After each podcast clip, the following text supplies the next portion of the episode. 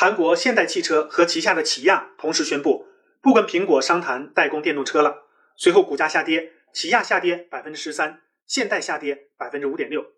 一般来说，传统汽车厂商应该是争着抢着去代工苹果，苹果电动车肯定价格高、档次高，代工利润也高，形成规模经济，赚钱呢。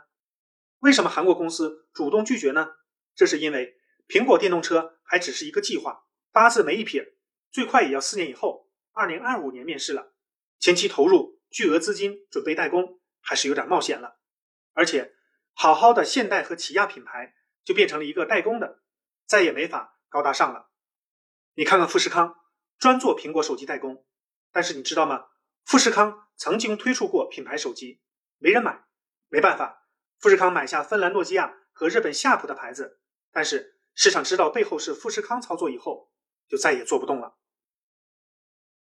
欢迎大家关注卢晓夫看欧洲，谢谢。